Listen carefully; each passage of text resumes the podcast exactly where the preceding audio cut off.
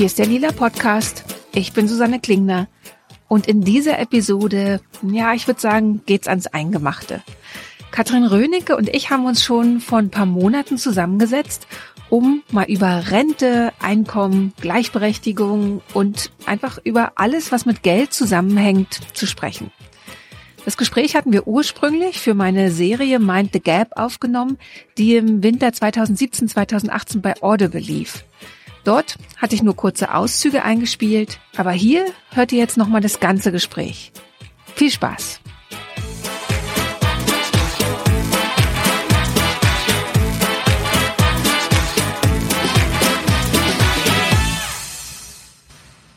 Herzlich willkommen zum Lila Podcast. Ich bin Katrin Rönicke.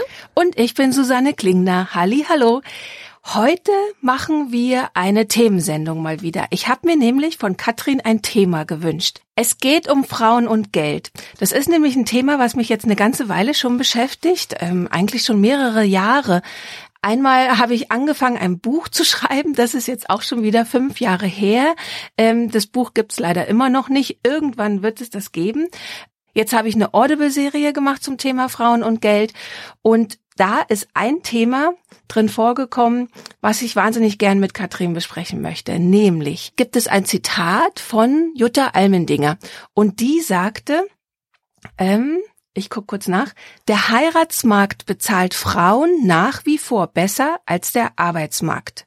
Und aus diesem Zitat, was mich irrsinnig lange beschäftigt hat, habe ich eine Episode in meiner Serie Mind the Gap gemacht. Das ist diese Serie auf Audible. Und ich dachte aber, dieses ganze Ding muss ich nochmal ausführlicher mit Katrin besprechen.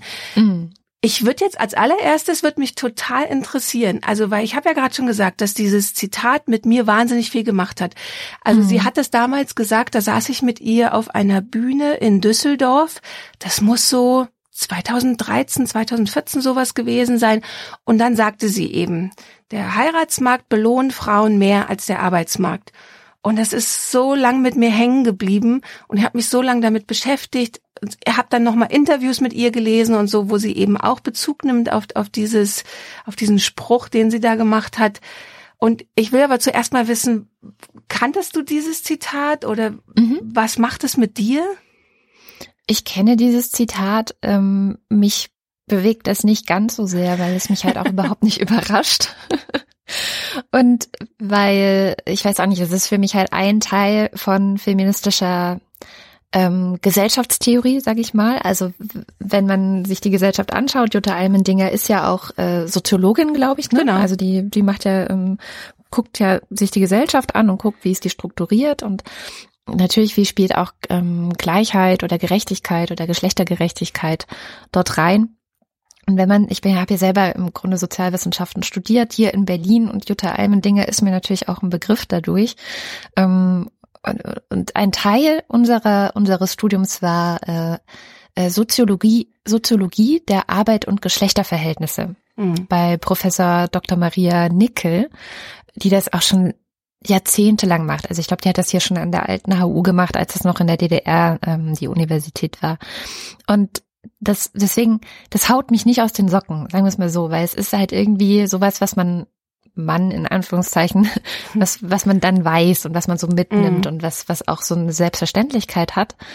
Aber natürlich ist es noch mal eine ganz andere Nummer, weil du hattest mich ja auch gefragt, wie meine Erfahrung damit ist und dadurch habe ich nochmal neu darüber nachgedacht, weil ich immer so von mir selber denke, ja, ich bin ja die selbstständige, ähm, von Männern unabhängige äh, Frau, einfach auch dadurch, dass ich mich äh, hab oder dass ich mich von dem dem Mann, den ich mal hatte, also ich war ja schon mal äh, verheiratet, dass ich mich von dem getrennt habe und dass es dadurch eine ganz andere Selbstverständlichkeit für mich ist, ähm, eben nicht mich darauf zu verlassen, durch einen Mann versorgt zu sein. Mhm.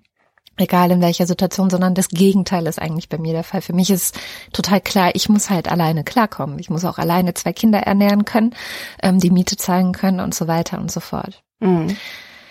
Ähm, genau, also mit mir macht es nicht ganz so viel, aber ich finde das Thema nach wie vor extrem wichtig, auch darüber zu reden, auch darüber ganz offen zu reden, für all die Frauen, die noch nicht so viel darüber nachgedacht haben. Äh, vor ein paar Jahren, ich weiß gar nicht mehr, wann das war, ah, müsste auch schon wieder so fünf, sechs Jahre her sein, wenn nicht sogar noch länger, hatte ich mit Franziska Brandner, damals war ich, war ich noch Mitglied bei den Grünen, ähm, und Franziska Brandner ist äh, Bundestagsabgeordnete für Bündnis 90 Die Grünen, die sich auch schon Ewigkeiten mit Familienpolitik und sowas beschäftigt. Und es gab vor, vor ein paar Jahren eben diese große Gesetzesänderung, dass Frauen nach der Trennung, also wenn sie, wenn sie sich scheiden lassen von ihrem, von ihrem Mann, dass sie dann keinen automatischen Anspruch mehr auf Unterhalt durch den Mann haben. Mhm. Das war immer so der Schlag, das Schlagwort neues Scheidungsrecht, ne? Genau. Das war ja so das, das große Ding. Das ist auch durch die Presse gegangen. Das wurde viel diskutiert und es wurde zum Teil als ein feministischer Erfolg gefeiert, weil es natürlich sehr wichtig ist, ähm, um zu etablieren, dass Frauen sich in der Ehe gar nicht so darauf verlassen, auf dieses Polster und dass alles super wird, selbst wenn es die Scheidung gibt und so. Ähm, und ich erinnere mich, dass wir beim Bundesparteitag der Grünen damals einen Antrag gestellt haben, dass wir wollen, dass in den Standesämtern darüber aufgeklärt wird, dass das mhm. jetzt so ist. Mhm. Weil wir nämlich gedacht haben, viele Frauen wissen das gar nicht. Und es ist tatsächlich bis heute so, dass viele Frauen das gar nicht wissen. Also viele Frauen haben nicht mitbekommen, dass die Ehe nicht mehr die sichere finanzielle, äh, das, das sichere finanzielle Polster ist, sondern wenn es zur Trennung kommt, steht die Frau jetzt ab jetzt eben alleine da. Aber ich finde es auch total schwer, das mitzubekommen. Das muss man echt sagen. Also diese Idee, das in den Standesämtern wirklich so als Aufklärungsarbeit so anzubieten, finde ich total sinnvoll, weil tatsächlich zeigen halt die Statistiken ja genau eben das Gegenteil. Also die zeigen eigentlich das, was Jutta Almendinger sagt. Also ähm, wenn man schaut, also sie bezieht es ja, dieses Zitat bezieht sich auf die Rente. Und mhm. die, sie hat sich also das Zitat ist so entstanden, dass sie sich die Zahlen angeschaut hat, wenn der Mann sterben würde, bekommt die Frau mehr Geld durch die Witwenrente als durch die eigene Altersrente. Und mhm. da muss man dann auch dazu mal denken, dass die Witwenrente sind 55 Prozent der Rente des Mannes. Ja. ja? Und dass, dass im Prinzip Frauen äh, weniger haben als 55, also ihre eigene Rente ist weniger als 55 Prozent der Rente ihres Mannes. Und das ist halt schon total krass. Also überhaupt die Rentenunterschiede sind ja auch noch mal krasser als die Einkommensunterschiede. Ja. Einkommensunterschiede liegen ja jetzt äh, mittlerweile bei 20 Prozent irgendwo, aber die Rentenunterschiede sind halt bei über der Hälfte. Also ich habe Jutta Almendinger dann auch gesprochen für diese Serie, meinte Gap eben, und die hat gesagt, wir sind jetzt gerade an einem Punkt, dass es gleich ist. Und das mhm. sieht sich schon so als Fortschritt, ja, als Zeichen. Aber wenn man sich überlegt, dass es halt eben um 55 Prozent geht, ist es halt total ja. krass. Aber es ist halt auch schon in der Sprache wird es schon vermittelt. Also das Ding heißt Witwenrente und mhm. nicht Witwer Verwitwungs Rente oder irgendwie so, ja. Also es ist noch nicht mal neutral, sondern es ist so völlig klar, ähm, irgendwie die Frau kriegt was vom Mann, weil wenn die Frau stirbt, der Mann kriegt von der dann sowieso nix. Also das bisschen, ich weiß es gar nicht, wie es wäre. Wenn du mehr Rente kriegst, kriegst du dann eigentlich von deinem Partner, der weniger Rente hat, auch noch was dazu? Ich bin mir nicht sicher. Es gibt auch die Witwerrente. Gibt's also auch, ja. Ich, mein, mein Opa, dem ist die Frau gestorben und die war halt, äh, die hat bis zum Renteneintritt auch immer gearbeitet, typische DDR-Oma. Mhm. Ähm, und da ist es dann, glaube ich, auf jeden Fall nochmal was anderes. Also er bekommt eine Witwerrente, ja. Und dann ist natürlich total schwer, so ein, so ein Bewusstseinswandel herzuleiten, weil, also meine Überlegung ist dann auch so dazu, ob, oder Ach, es ist so schwer. Also es ist pragmatisch, dass es, dass es pragmatisch genau. ist, sich lieber einen Mann zu suchen, als äh, auf die eigene Karriere hinzuarbeiten. Ja. ja. Total. Ja, das ist die Botschaft. Aber das ist so deprimierend. Also ja, so, total. die Jutta Almendinger hat dann im Interview auch gesagt, nee, nee, das ist es nicht. Also die Frauen machen es auf keinen Fall. Also die, eigentlich ist jetzt gerade in der jungen Generation, die wollen arbeiten, da geht's dann auch nicht nur um, um Geld, sondern um Selbstverwirklichung und so. Und das verstehe ich auch alles. Und gleichzeitig, also warum mich das auch so beschäftigt, dieses Zitat ist es, dass mich das also tatsächlich irgendwie in meiner feministischen Ehre so kränkt, festzustellen, dass es so wahr ist und nicht nur statistisch wahr ist, sondern auch bei mir wahr ist. Das macht mhm. mich voll fertig. Also das ist so, weil ich halt eben auch mit diesem Selbstverständnis aufgewachsen bin oder auch dieses Selbstverständnis habe, wie du sagst, ich bin eine unabhängige Frau und ich kann für mich selber sorgen. Und ähm, wenn ich mir das aber, wenn ich mir meine Einkommensverhältnisse oder unsere Einkommensverhältnisse hier zu Hause angucke unter diesem Zitat, dann ist es total schlimm. Also, weil es einfach stimmt. Mein Mann verdient so viel mehr als ich. Der kann mhm. dadurch auch, wir haben beide ähm, eine Riester-Rente, wir sorgen beide gesetzlich vor. Also er als Angestellter kriegt's ja eh gleich abgezogen, ich über die Künstlersozialkasse als freie Journalistin. Aber er hat dann auch noch Geld übrig, dann noch eine, ich weiß nicht, was der hat, eine Lebensversicherung oder irgend so Quatsch noch zu haben. Und natürlich wird der viel mehr Rente kriegen als ich. Und ich vermute, mhm. das geht auch in diese 55 Prozent Richtung. Ähm, und dann finde ich es voll hart, als jemand, der immer gearbeitet hat. Ich habe immer Vollzeit gearbeitet. Ich habe zweimal ausgesetzt, als ich Kinder gekriegt habe, ein halbes Jahr und habe dann wieder Vollzeit gearbeitet. Und der Arbeitsmarkt belohnt mich aber nicht ansatzweise so wie der Heiratsmarkt. Also all die Schlüsse, die man dann daraus zieht, dass man sagt, ja, Frauen suchen sich ja besser Betuchte und so, das kann ich dann wieder nicht unterschreiben, weil ich wusste nicht, was mein Mann, ähm, also wo der herkommt, aus was für Verhältnissen oder auch nicht, der hat damals nicht mehr verdient als ich. Ich habe mehr mhm. verdient als er, als wir uns kennengelernt haben. Und wir haben beide in derselben Redaktion gearbeitet.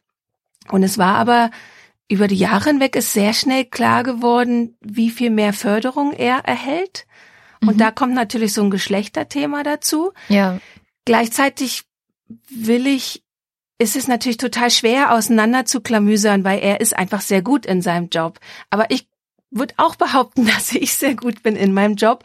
Und ich finde es auch schwer, dann so na, ich sag mal, eine Opferrolle selber einzunehmen. Mhm. Das will ich dann auch nicht, ja.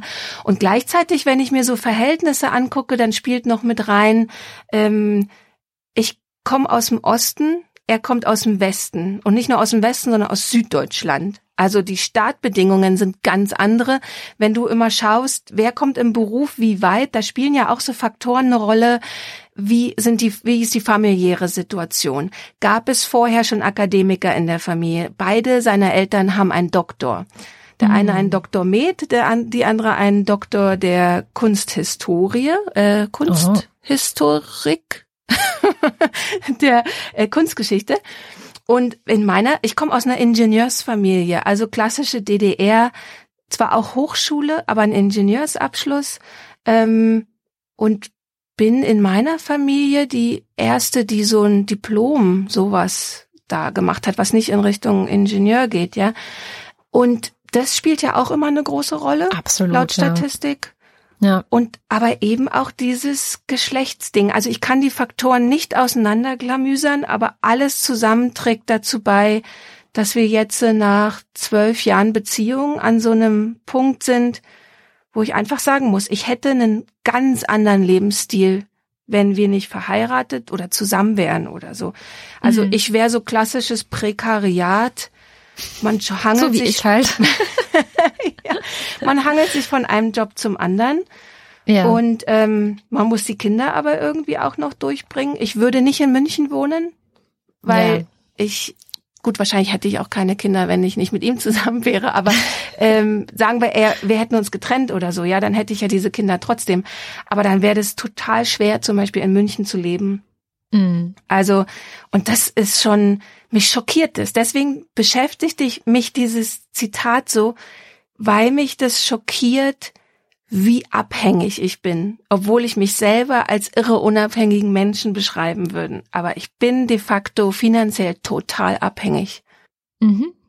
Ja. Ja, das ist, äh, glaube ich, extrem frustrierend. Ich sehe das äh, um mich herum dann halt. Also ich glaube auch, dass der einzige Grund, warum ich so unabhängig in Anführungszeichen bin, zu dem in Anführungszeichen komme ich gleich nochmal, weil auf den zweiten Blick bin ich es nämlich auch nicht. Aber ist ja wirklich, weil ich mm, ja, also ich, ich habe mich halt getrennt. Also wir haben uns halt getrennt. So mhm. gut, das ist schon der erste Punkt, wo natürlich man dann auch darüber nachdenkt.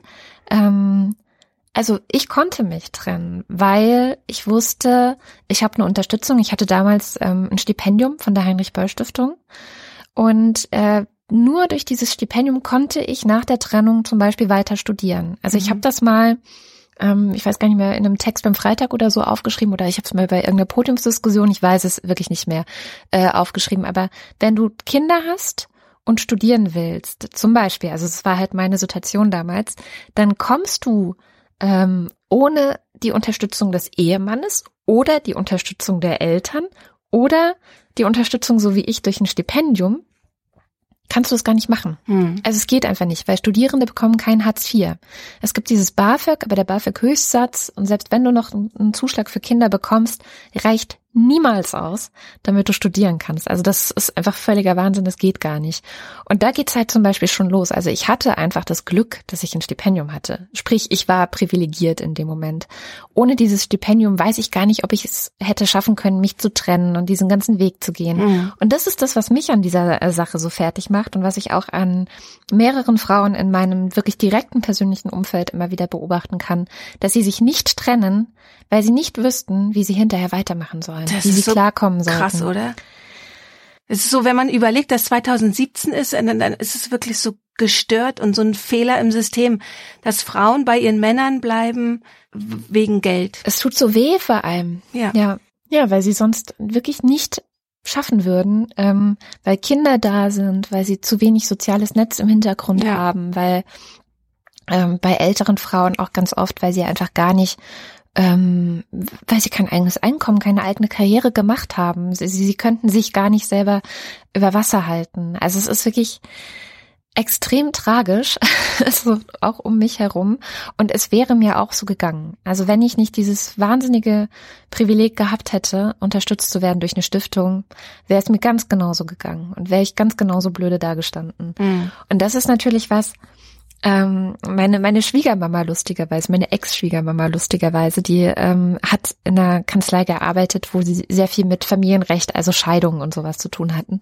Und die hat immer gesagt, sie sagt zu den jungen Frauen, wenn die sich, wenn die heiraten, dass sie immer einen Plan dafür haben sollen, was passiert, wenn diese Ehe scheitert. Weil Statistik sagt, irgendwie fast jede zweite Ehe oder so. Also ich weiß gar nicht, wie die aktuelle Statistik ist, aber es ist ja irgendwie eine sehr, es wird ja immer mehr ähm, mhm. Ehescheidungen. Fast jede zweite Ehe oder sei es jede dritte, ist ja auch egal, scheitert. Das kannst genauso gut du sein, ja. Du, mhm. die du gerade heiratest, du könntest genau die Frau sein, deren Ehe scheitert ähm, du weißt es jetzt gerade nicht, weil du weißt nicht, was passiert, was kommt, was, ähm, ob du in zehn Jahren diesen Mann überhaupt noch liebst. Also das, das kannst du einfach vorher nicht wissen. Also plane so, als ob in fünf Jahren alles vorbei ist. Mhm. Lebe so, als ob in fünf Jahren alles vorbei ist. Du kannst, du, du, weil, weil du es einfach nicht weißt. Und das finde ich extrem wichtig, denn das ist natürlich das Unromantischste, was man sich irgendwie vorstellen kann. Ähm, am besten gleich auch noch einen Ehevertrag abschließen. und natürlich will niemand, der gerade heiratet, sich vorstellen, dass in fünf Jahren alles vorbei ist. Das ist halt so dieses, diese kognitive Dissonanz, bei mhm. der, glaube ich, auch sehr vieles schon losgeht. Und dann kommt natürlich noch im zweiten Schritt hinzu, was passiert, wenn Kinder kommen. Und da kennen wir ja auch diese ganzen Statistiken, ja. Also, dass die Paare vorher noch, noch so ähm, emanzipiert und Gleichberechtigung ist uns wichtig und wir wollen auf jeden Fall ähm, zu gleichen Teilen zu Hause bleiben und so. Und tatsächlich kenne ich immer mehr Eltern, die das auch machen. Also das freut mich jedes Mal, dass es so ganz selbstverständlich gesagt wird, ich nehme ein halbes Jahr Elternzeit und ähm, mein Partner nimmt auch ein halbes Jahr Elternzeit und danach ist irgendwie Kita oder so, ja. Also das finde ich schon mal super. Aber es gibt noch genauso viele Leute, die dann wirklich in die Falle gehen, wo gesagt wird, okay, ich verdiene so wenig, dass es sich nicht, äh, in Anführungszeichen, lohnt, dass ich weiter arbeite. Mein Mann verdient so viel, dass es sich in Anführungszeichen viel mehr lohnt, wenn er weiter arbeitet. Und deswegen nehme ich die kompletten zwölf Monate. Ja. Also, das ist so, ähm, und da beißt sich die Katze in den Schwanz, weil der Arbeitsmarkt für Frauen so unattraktiv ist, weil sie so immer noch weniger verdienen. Und jetzt kommen wieder alle, äh, ich höre sie schon rufen, ja, aber es sind ja eigentlich nur acht und nicht 20 Prozent. Äh, ja. aber warum sind es, warum sind es denn doch 20 Prozent? Also warum ist es insgesamt doch 20 Prozent? Weil Frauen die in Anführungszeichen falschen Berufe wählen, ähm, sich mehr um andere kümmern, sich sich mehr darum kümmern, dass sie einen Beruf mit Sinn haben als einen Beruf, der gut bezahlt ist. Also es steckt ja auch da mhm. nochmal ganz viel dahinter. Und weil sie sich unter anderem auch sehr viel mehr um Kinder kümmern oder diese ganze, dieser ganze riesige Komplex unbezahlter Arbeit. Also ja. die ganze unbezahlte Arbeit in dieser Gesellschaft wird ja zu einem Großteil auch von Frauen gemacht. Also da, da muss man ja auch immer noch dahinter blicken. Und dieses ganze Kladderadatsch zusammengenommen führt dann halt wirklich wieder dazu, dass Jutta Almendinger vollkommen recht hat, leider. Ähm, es liegt schon auch ein Stück weit an dem Verhalten von Frauen, glaube ich. Also, dass sie, dass, dass ganz viele Frauen, damit meine ich jetzt nicht dich und dein Verhalten, so, weil du hast ja auch die ganze Zeit gearbeitet, aber ganz viele Frauen sich da eben auch ähm, so ein bisschen selbst verarschen, glaube ich, äh, wenn sie sagen, na ja, ähm, ich verdiene ja so wenig, da macht es ja nichts aus und bei meinem Mann wird es ja sehr viel mehr ausmachen oder so. Das ist halt, es ist ein Unterschied, ob du ein halbes Jahr aus deinem Job raus bist oder ein oder zwei oder drei Jahre. Es macht mhm. einen riesigen Unterschied. Also auch da sieht man ja die Statistiken. Ähm, mit welchem Lohn kommst du nach zehn Jahren raus, je nachdem, wie viel Pause du gemacht hast. Und wenn du wirklich nur ein halbes Jahr Pause gemacht hast, ist der Unterschied, der, der diese, diese Lohnlücke, äh, die du dann hast, gar nicht mehr so groß. Aber wenn du zwei, drei Jahre raus bist, verdienst du so viel weniger hinterher, selbst wenn du weiterarbeitest. Das kannst du gar nicht wieder aufholen. Ja, und wenn man dann auch auf Teilzeit geht, was ja oft so auch der Mechanismus ist, eben weil die meiste der Fürsorge, der größte Teil der Fürsorgearbeit noch bei den Frauen hängt. Ähm, Teilzeit, habe ich mal eine Statistik gelesen, wird mit vier Euro, im Schnitt vier Euro weniger pro Stunde bezahlt als Vollzeit. Mhm. Weil es halt ja. einfach, ähm, du kriegst nicht mehr die wichtigen Projekte übertragen, so die einfach besser bezahlt sind, sondern es ist dann viel so, Verwaltungsarbeit würde ich es jetzt mal nennen, also so, so die laufende Arbeit, die man sich eben einteilen kann, ja.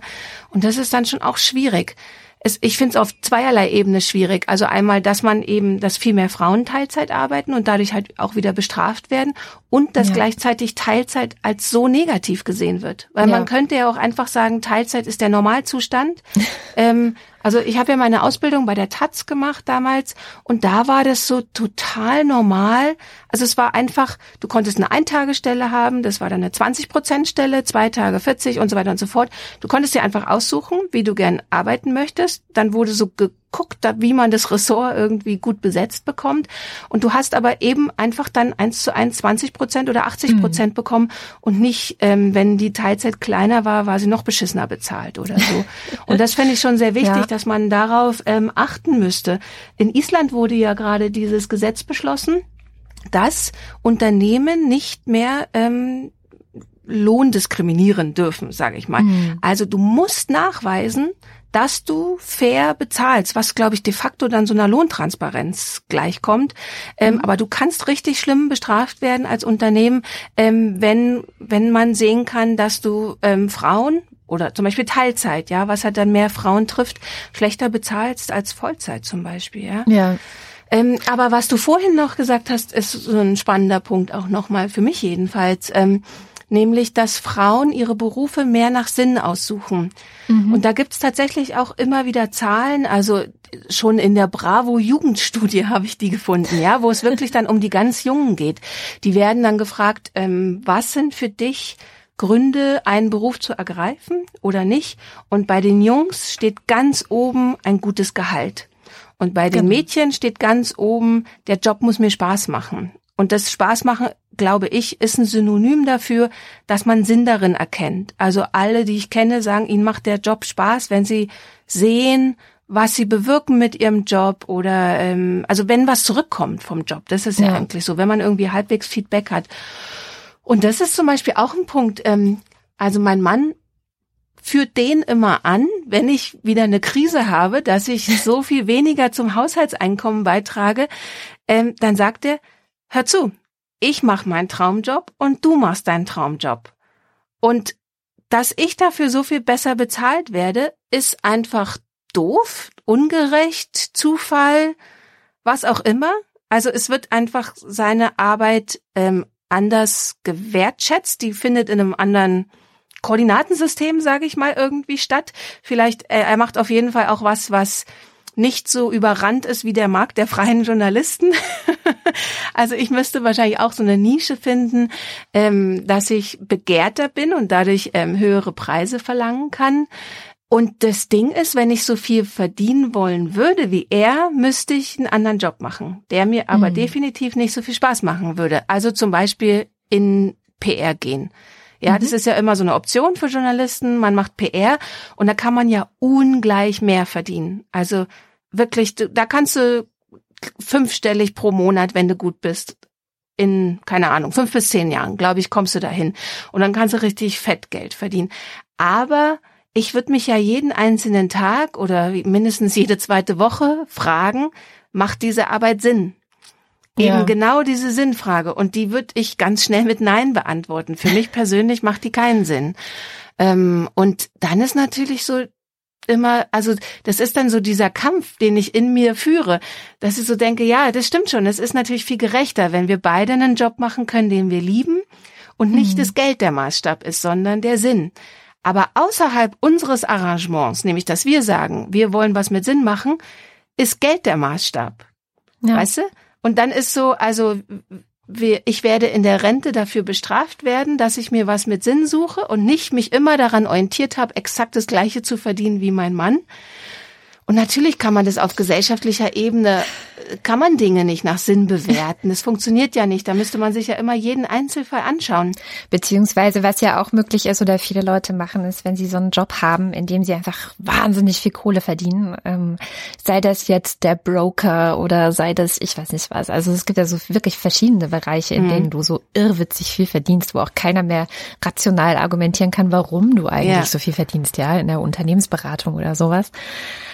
Und aber viele Leute, die ich kenne, die das machen, ähm, brauchen dann den Sinn halt in ihrer Freizeit oder mhm. Hobby oder dass sie sich für irgendwas engagieren oder so. Also die, das geht ja auch, dass du sozusagen den Sinn von deiner Arbeit trennst, dann irgendwas anderes machst.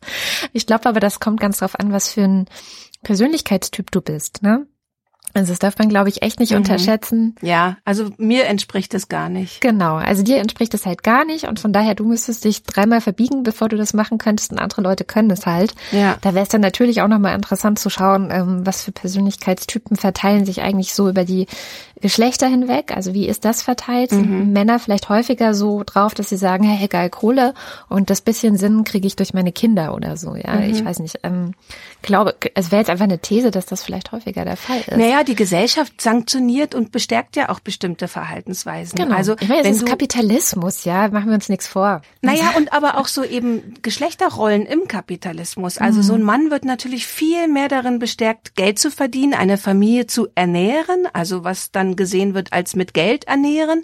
Und mhm. bei einer Frau wird viel mehr erwartet, dass sie ihre Familie mit Liebe ernährt, ja, dass ja. sie viel Zeit aufwendet, ähm, sich um die Familie zu kümmern kümmern, aber auch gesellschaftliche Aufgaben zu übernehmen. Also so, das gehört ja irgendwie alles so mit zum Frauenbild dazu und wird natürlich extre äh, entsprechend so in eine bestimmte Richtung geschubst.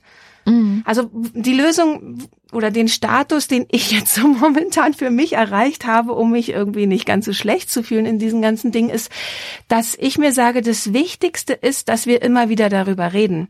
Also, mhm. dass mein Mann und ich dieses Thema permanent haben. Und was du nämlich vorhin auch gesagt hast, eigentlich, und das fände ich auch gut, müsste man, bevor man diesen Heiratsschriebs unterschreibt, also diesen Zettel, ähm, müsste man vielleicht sogar verpflichtet werden, eine Arrangement zu machen. Weil mhm. wenn man mal drüber nachdenkt, die Ehe war früher immer ein wirtschaftliches Arrangement. Da ja, ging es genau. gar nicht um Romantik. So, entweder man mochte dann denjenigen oder nicht, dann hatte man irgendwie Glück oder man hat sich aneinander gewöhnt oder man hat halt eben sich die Romantik, die Liebelei woanders gesucht, ja. Ähm, und dann ist es ja eigentlich erst durch die Erfindung der romantischen Liebe so kompliziert geworden, dass wir eben jetzt erwarten, sowohl wirtschaftliche Stabilität in dieser Beziehung zu finden, als auch romantische Erfüllung. Und in dem Moment, wo zum Beispiel die Romantik weg ist oder man nicht mehr miteinander klarkommt, lässt man sich ja heute scheiden. Und es ist ja auch total richtig, ja, weil man will ja nicht immer unglücklich sein. Andererseits war früher vielleicht die Erwartung einfach eine andere und man war dann nicht unglücklich, sondern hat sich irgendjemand anders nebenher gesucht. Der Hausfreund. Und, ähm, genau, den Hausfreund. Aber tatsächlich ist jetzt ja das Problem, dass zum Beispiel Eheverträge als irre unromantisch gesehen werden. Ja, sind sie aber nicht. Ich habe meinen Mann auch vor der Hochzeit mehrmals gedrängt, gesagt, wenn du möchtest, lass uns einen Ehevertrag abschließen, weil du gehst schlechter aus diesem Ding hier raus. so. Und dann hat er gesagt, nee, will er nicht. Und es war so klar, alle anderen Sachen werden permanent verhandelt. Also da kannte ich mich auch gut genug, ähm, dass ich keine Arrangements eingehe, die irgendwie scheiße für mich sind. Also mhm. zum Beispiel mehr Kinderarbeit übernehme oder auf Dauer mehr Hausarbeit übernehme. Und es ist auch bis jetzt so geblieben. Ähm, das heißt, da war klar, das muss ich irgendwie nicht schriftlich festhalten. Aber eigentlich würde das total Sinn machen. Ich kenne nämlich so viele Paare, dass wenn man die mal anpiekst, dass man sagt, ja, habt ihr denn darüber gesprochen, wer irgendwie die Elternzeit macht? Oder sprecht ihr darüber, wie viel Hausarbeit wer erledigt oder so? Und dann gucken ganz viele mich mit großen Augen an und sagen, also ein Freund von mir, der hat dann gesagt, nee, das entscheidet meine Frau. Das ja. ist ihr wichtig. Und ich mache die zwei Monate. Und habe ich gesagt, ja, aber du könntest ja auch mehr machen, wenn du möchtest. Dann musst du mit ihr darüber diskutieren. Nee, das ist ihre Entscheidung. Und sowas erstaunt mich dann schon sehr, irgendwie sowas immer wieder zu hören. Mhm. Und halt, dass ganz oft, also was ich wirklich oft gehört habe, gerade im Kindergarten, wenn ich da mit anderen Müttern gesprochen habe, weil die sehr erstaunt reagiert haben, wenn ich gesagt habe, dass ich Vollzeit arbeite, dass die gesagt haben, ja, sie können nicht Vollzeit arbeiten. Und das verstehe ich auch, weil es es geht bei uns auch nur, weil wir beide relativ flexibel arbeiten können. Ähm, und aber es war immer dazu der Satz, mein Mann kann nicht Teilzeit arbeiten. Und der Satz erstaunt mich dann schon, weil eigentlich kann man immer. Es ist halt, es geht einher mit finanziellen Einbußen. Einbußen, finanzielle ne? und aber auch karrieretechnische Einbußen. Total wenn beide Teilzeit arbeiten, machen beide nicht Karriere. Das ist mhm. ja auch mhm. so ein Ding, ja. Also es ist dann egal, ob Mann oder Frau, in dem Moment, wo du dich entscheidest, ein bisschen Zeit mit deiner Familie verbringen zu wollen oder auch ein Leben neben deinem Brotjob haben zu wollen, wirst du dafür bestraft. Das ist einfach äh, im Endzeitkapitalismus, würde ich es mal ja. nennen, genauso. Ja. ja. da musst du halt echt nach Skandinavien, wenn, wenn dir ja. das nicht passt. Ne? Das, die sind da schon so viel weiter. Es ist auch echt, äh, ich, ich stehe auch immer kopfschüttelnd daneben, neben dieser Welt und denke, toll. Also ich meine, das einzig Gute ist ja, dass ähm, manchmal schaffen es Frauen ja, wenn die Kinder aus dem Haus sind, dass sie dann noch mal so durchstarten. Also das mhm. hat man ja, glaube ich, häufiger, weil sie auf einmal Zeit haben ähm, für Politik zum Beispiel. Du kannst ja keine Politik machen, wenn du Familie hast. Also meiner Meinung nach ist das absolut unvereinbar. Ja. Äh, ich habe jetzt gerade auf dem Kongress die Anke Domscheit-Berg kurz getroffen. Die ist ja seit äh, seit September im Bundestag. Und die meinte auch, es ist so schrecklich, du hast nichts mehr, du hast keine Abende mehr, du hast keine Wochenenden mehr, du hast nichts mehr. Das, ja, das, frisst sie auf. Ja. Ähm, also das ist so ein Punkt, an dem man auch mal ran müsste, zu gucken, was für Menschen können denn überhaupt in diese Politik reingehen? Was, was brauchen die denn eigentlich, ähm, um, um da mitmachen zu können? Ist das eigentlich demokratisch? Also ist es demokratisch, dass du eine, ein Parlament geschaffen hast und dass nur Leute rein können, die dann den Rest ihres Lebens oder also die, die restlichen Teile ihres Lebens mhm. einfach mal auf Eis legen, ja, Mach, nichts anderes ja. mehr machen. Ja, also ja du siehst es ja auch in der Verteilung, dass Frauen wirklich viel Kommunalpolitik machen, ja. viel ähm, außerparlamentarische Politik machen. Das heißt, dieses Bedürfnis ist ja da, ja. sich zu beteiligen, aber je höher die Ebenen sind, eben, du wirst aufgefressen und das Komplett. geht halt dann einfach nicht. ja. ja. Also, und diese ganzen Sachen werden ja aber nicht diskutiert. Also es ist mhm. ja immer noch so, dass kein Verständnis dafür da ist, ähm, zu sagen, wir wollen das nicht so. Wir wollen, dass alle mitmachen können. Sei das jetzt mhm. in der Politik, sei das in der Wirtschaft, egal wo. Es muss möglich sein, dass alle gleichberechtigt mitmachen können. Ich finde ja auch immer noch, es muss möglich sein, dass egal wie alt man ist, man Kinder bekommen kann. Ja, es muss doch, wir sind so eine reiche Gesellschaft. Es, es gibt so einen mhm. Überschuss gerade schon wieder an, an Steuern und an Mitteln. Und warum kriegen wir es nicht hin, so solidarisch miteinander zu sein, dass egal wer irgendwie Kinder hat, entlastet wird? Ja, also es ist so, oder pflegen, alte Leute pflegen. Es ist ja auch wieder so ein Frauending. Da hast du die Kinder gerade los und dann kommt als nächstes irgendwie deine Mutter oder dein Vater, den du pflegen mhm. musst. Mhm. Es beißt sich die ganze Zeit immer weiter in den Schwanz, weil, wenn man genau hinschaut, wir immer noch, also gerade diese kapitalistisch strukturierte Gesellschaft ist eine, die sich am Mann orientiert, die sich an der Karriere eines Mannes, wie, wie sie vor 50 Jahren war, orientiert. Ja. Und nichts anderes. Und wenn du dann als Frau kommst und sagst, das, das, das, das ist aber eigentlich irgendwie gar nicht zu schaffen, ja, ähm, und würde der Mann nämlich auch genauso viel Kinder und Pflege und Care machen wie ich, wäre es für ihn auch nicht mehr zu schaffen, dann zucken alle nur mit den Schultern und sagen, ja, irgendwie Pech gehabt. Ja. Persönliche Entscheidung, private Entscheidung wird dann gesagt, wo man so sagt, das ist eigentlich eine gesellschaftliche Entscheidung, ne? Also Zeit für Familie. Ja, eigentlich ist es eine komplett politische Entscheidung. Ja. Zu sagen, nee, wir wollen das so nicht, wir, wir, wir können das auch anders machen. Und mit dass man es anders machen kann, sieht man ja an verschiedensten Organisationen, die es schon anders machen. Mein Lieblingsbeispiel ist immer die Heinrich Böll Stiftung, ja. Also die ist ja sehr progressiv, sehr modern. Die, da steht Geschlechterdemokratie einfach ganz vorne und die kriegen das ja auch anders hin, ja. Also das, da können die Leute Teilzeit machen, da können die Sabbaticals machen, da können die ähm, Telearbeit machen, also dass sie von zu Hause irgendwie arbeiten. Das ist alles irgendwie möglich. Man kann es organisieren. Auch im öffentlich-rechtlichen. Also ich habe ja eine Zeit lang jetzt beim RBB gearbeitet.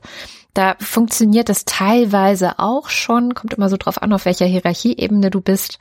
Ähm, und es kann mir keiner erzählen, dass es zum Beispiel mit Führung nicht vereinbar wäre. Das ja auch immer so ein Argument mhm. ist, ja. Wenn du Führungsverantwortung hast, dann musst du mindestens 60 Stunden die Woche arbeiten. Ja, Bullshit, das stimmt nicht. Teil einfach die Führungsverantwortung auf zwei Leute auf, mach eine Doppelspitze draus und schon reichen auch 30 Stunden die Woche pro Person. Man kann ja auch Führung anders definieren.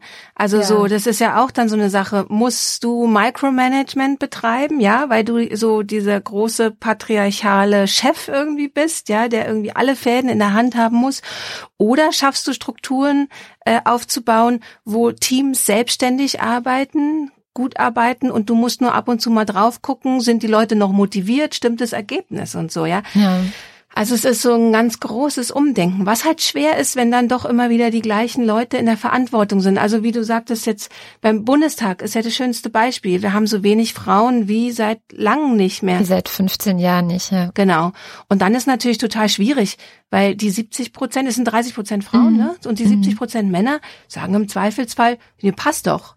Ja, ist Passt doch, super. wie das jetzt hier läuft, ne? Weil die haben dann zu, zu Hause die Frau, die, die die Familie wuppt und äh, ihm morgens den Anzug rauslegt oder so. Ja, also da gehört ja dann auch so Terminmanagement und alles sowas dazu, was dann auch alles die Frau übernimmt.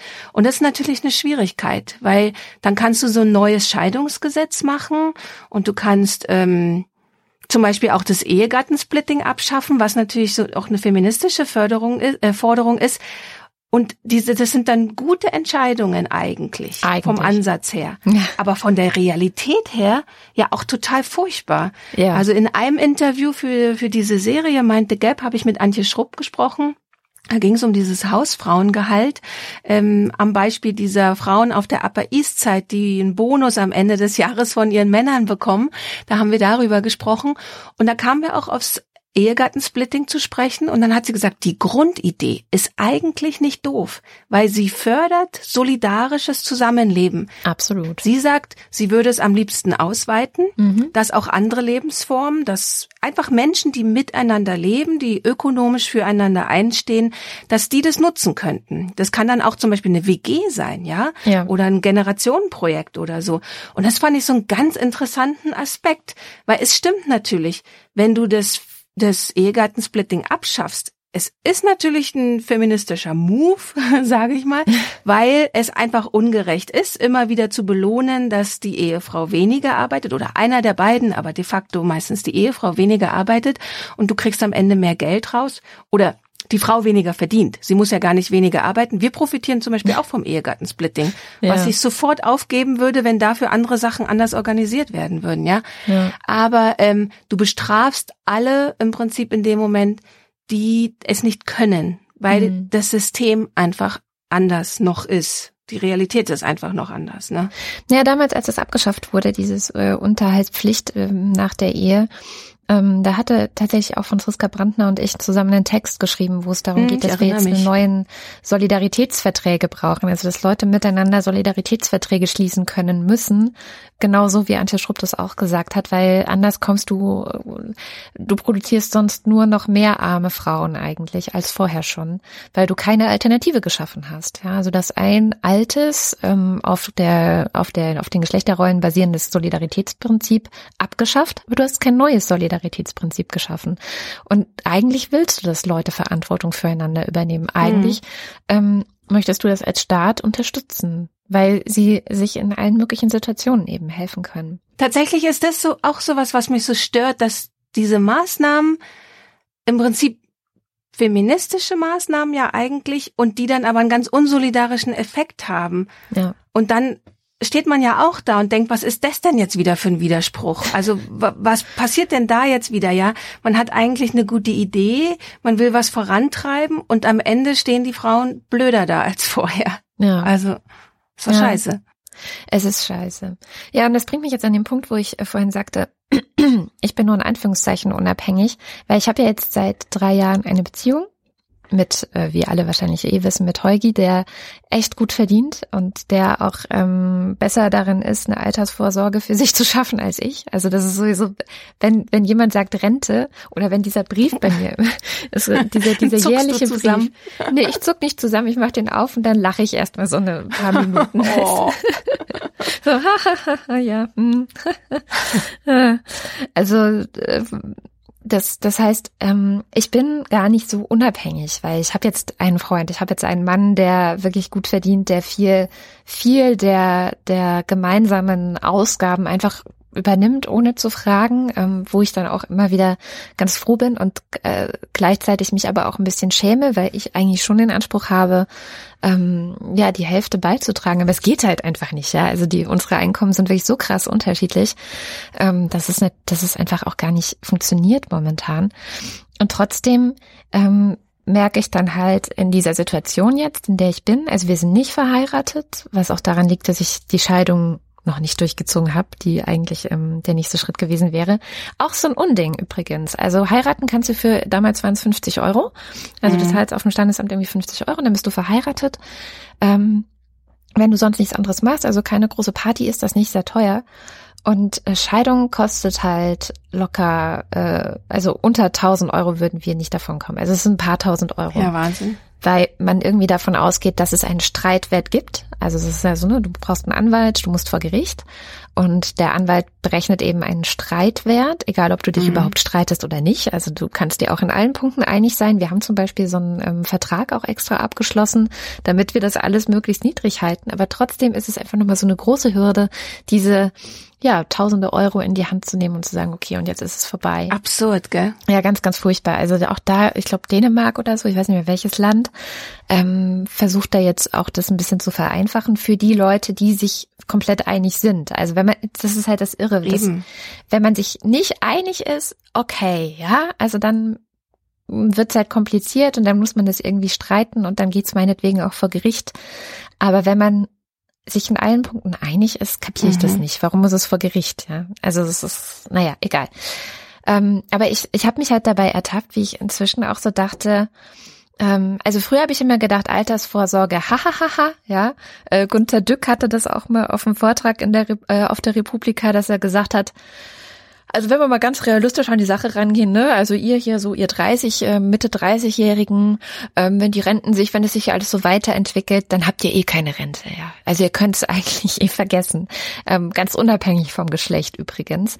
Und deswegen nehme ich dieses ganze Thema Altersvorsorge und Rente und sowas, nehme ich bisher leider noch überhaupt nicht wirklich ernst. Also ich zahle auch meinen Beitrag über die Künstlersozialkasse und so, aber ich denke halt auch die ganze Zeit, ja, du wirst eh arm sein, ja. Wir werden alle arm sein. Unsere ganze Generation wird arm sein. Ja, ja, oder ich denke dann so, wir werden halt arbeiten, bis wir sterben. Ja, also ich genau, meine, das auch so. haben wir ja einen Beruf, wo man das tatsächlich kann, könnte, ja. ja. Andererseits ist es natürlich auch deprimierend, weil früher konnte man sich so auf die Rente freuen und dann verreisen oder so. Ja, ja, ja. genau. Musste man nicht mehr arbeiten. Aber vielleicht ist es ja auch der schlauere ähm, Ansatz zu sagen, ich lebe lieber jetzt ja. und scheiß auf die Rente, ja. Also so, das ist dann auch wieder so ich dieses Zitat, ähm, der Heiratsmarkt belohnt Frauen mehr als der Arbeitsmarkt wo ich dann auch manchmal denke, dann, dann, also wenn man Arbeitsmarkt jetzt als Hinführung zur Rente sieht und Heiratsmarkt als Privatleben, ja, ja dann verballer ich lieber mein Geld jetzt mit Urlaub oder schönen Erlebnissen mit der Familie, als auf diese Rente zu spekulieren, die ja, also wenn ich jetzt schon sehe, so wie die Prozente runtergehen, mhm. dann müssen wir unsere Rente ja voll versteuern später. Mhm. Das ist ja auch schon so ein Ding, ja. Und dass man echt denkt, keine Ahnung, wir werden am Ende alle in so kleinen Butzen in Wohnprojekten zusammenwohnen oder in Containern. Tiny Houses, genau. ja. Andererseits gibt's vielleicht dann weniger Menschen und mehr Wohnraum, der dann wieder billiger wird. Mal schauen. Ja, mal sehen. Mal sehen. Na, jedenfalls habe ich mich dann in diesen Gedankengängen schon dabei ertappt, wie ich dachte, ach na ja, ähm, der Holgi, der hat ja ein bisschen vorgesorgt und dann halte ich mich jetzt halt an den Holgi. Also was mir im Moment gar nicht schwerfällt, weil da ist auch genug Liebe da, dass das alles in Ordnung ist. Aber ne, also so dieses sich selbst dabei ertappen, wie man, ja. wie man so langsam beginnt, sich zurückzulehnen, was man nicht tun sollte. Ich muss aber zugeben, dass dieses sich zurücklehnen können etwas ist, was ich mir jetzt über die zwölf Jahre Beziehung total erarbeiten musste. Mhm. Und wo ich jetzt merke, ich kann es zum ersten Mal, was daran liegt, dass wir ein Jahr in den USA waren und dort von einem Stipendium gelebt haben, was mein Mann gekriegt hat und nicht ich. Das war das allererste Mal, dass ich komplett finanziell mich nur auf das Einkommen von jemand anders gestützt habe, weil wir beide nicht gearbeitet haben in der Zeit groß. Ähm, und dann habe ich gemerkt, dass es gar nicht schlimm ist, dass es nicht weh tut. und es war halt mental auch so, dass ich gesagt habe, das ist ja eine begrenzte Zeit und danach arbeite mhm. ich halt einfach wieder weiter und genauso ist es ja auch. Und ich merke aber, dass mich das lockerer gemacht hat. Mhm. hat. Und dass also vorher dieses sehr schmerzhafte darunter leiden, dass ich nicht so viel verdiene, wie mein Mann, obwohl ich so viel arbeite und so leidenschaftlich arbeite, wir im selben Beruf arbeiten und so weiter und so fort. Ich finde es gerade ganz angenehm. Ich weiß nicht, wohin mich das führt, vielleicht ganz schrecklich in den Abgrund. Ach, Quatsch. aber ich kann jetzt zum ersten Mal das akzeptieren, ja. dass es so ist und dass da die Ungerechtigkeit der Welt dran schuld ist und nicht ich oder so und dass ich nicht weniger feministisch bin. Ich glaube, das ist ja auch so der Punkt. Man leidet ja nur drunter, weil man eigentlich einen anderen Anspruch hat. Mhm. Wenn ich jetzt nicht so äh, feministisch reflektiert wäre und da ein anderes Ziel hätte, wäre das ja wurscht, weil wir leben gut, wir leben sehr, sehr gut. Ich hätte mir als Kind oder als Jugendliche mir nie vorstellen können, so, keine Ahnung, große Wohnung, äh, Auto, Urlaub ist ohne Problem möglich, Restaurantgänge sind ohne Problem möglich. Das, das flasht mich immer noch. Wenn ich im Restaurant bin, bin ich immer noch geflasht davon, dass ich mir das leisten kann und so, ja. ähm, also all diese Sachen und andere würden sich einfach daran erfreuen und gar nicht denken, oh, wie furchtbar. so, ähm, also da dieses Zurücklehnen, was du beschreibst, wo du selber so bisschen sich die Nackenhaare bei dir aufstellen, merke ich so, dass bei mir endlich mal der Puls runtergeht beim Zurücklehnen. Also genau gegenteilig. Aber was ich auch kenne, was, was du sagst, ist so, dass ich dieses später so ein bisschen wegschiebe. Also dass ja. ich sage, ähm, also einerseits natürlich so 70 Prozent ist so, dass ich sage, wir haben so eine gute Beziehung, das wird halten. Mhm. Und andererseits äh, sage, wenn wir uns trennen, ja, dann habe ich halt das Leben, was ich früher hatte, dass es am Ende des Monats Senfbrote gibt. So, dann komme ich da irgendwie durch. Aber tatsächlich merke ich, ich muss es schaffen, bis die Kinder selbstständig sind und sich selbstständig ernähren können. Oder wir müssen schaffen, unsere Beziehung. Also bis jetzt ähm, erscheint mir das kein Kraftakt, aber ähm, solange die Kinder noch versorgt werden müssen, ist es natürlich eine ganz andere Nummer.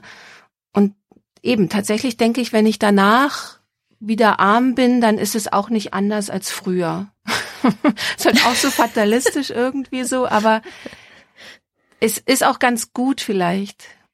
Das ist halt ein Vorteil, ne? Also das ist ähm, ein Vorteil und ein Nachteil zugleich, dass wir beide das auch kennen in eher spartanischen mhm. Verhältnissen zu leben mhm. und wir wissen, dass das keine Vollkatastrophe ist, solange man vielleicht gute Bücher hat und wir haben ja wahrscheinlich beide einen guten Vorrat. Das ist immer, was ich denke. Ich habe einen guten Vorrat an guten Büchern. Ja. Ähm, mir reicht dann, wenn ich ähm, das Essen von Aldi bekomme und, und äh, immer was Gutes zu lesen habe. Mehr brauche ich gar nicht. Also für meinen Lebensabend, so stelle ich mir das zumindest vor. Gleichzeitig ist das ja auch wieder eine Falle, weil welcher Mann würde sagen, ja, das reicht mir vollkommen, ja? Also das, das, das macht auch schon wieder diese ungleichen Startbedingungen ähm, aus dass Männer das sich viel seltener vorstellen können, dass sie eine viel größere Panik genau vor so, so einem Zustand haben als wir Frauen und wir deswegen viel leichter ähm, in diesen Zustand auch kommen, so wie eine self-fulfilling mhm. prophecy und viel weniger daran arbeiten, ihn zu verhindern, dafür vielleicht auch weniger an Herzinfarkten sterben und so. Also man muss das ja auch immer alles nochmal mit gegeneinander aufrechnen und viel entspannter sind und glücklicher und zufriedener und ein besseres Sozialleben haben und so. Aber ja, also mhm.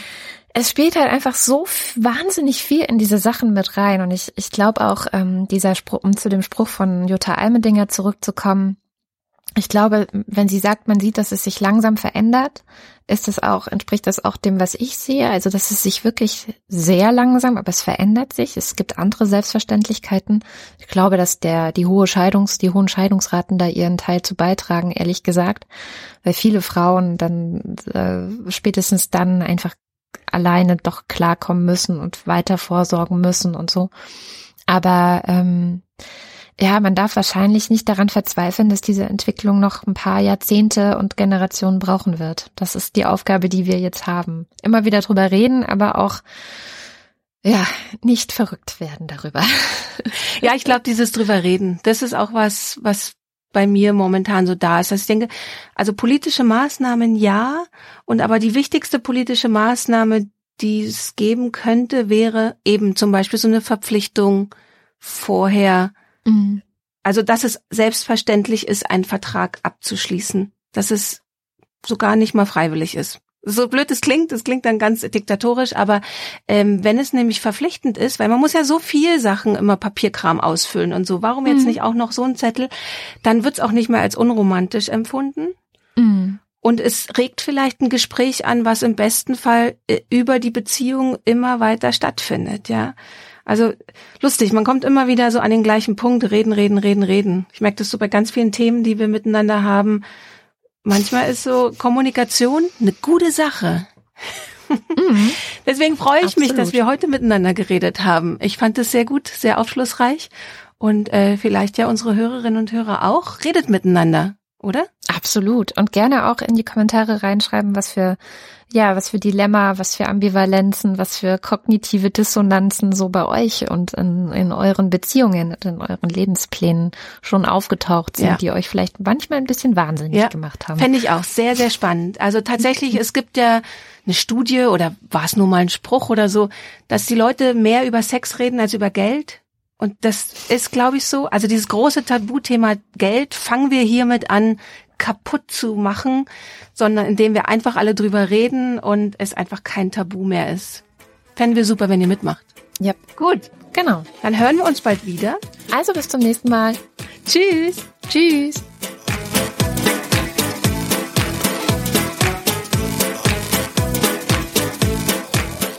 In der kommenden Woche bekommt ihr eine Sendung mit uns allen dreien, also mit Katrin, Barbara und mir. Wir werden über unsere liebsten Bücher des Jahres sprechen, gerade noch rechtzeitig vor Weihnachten.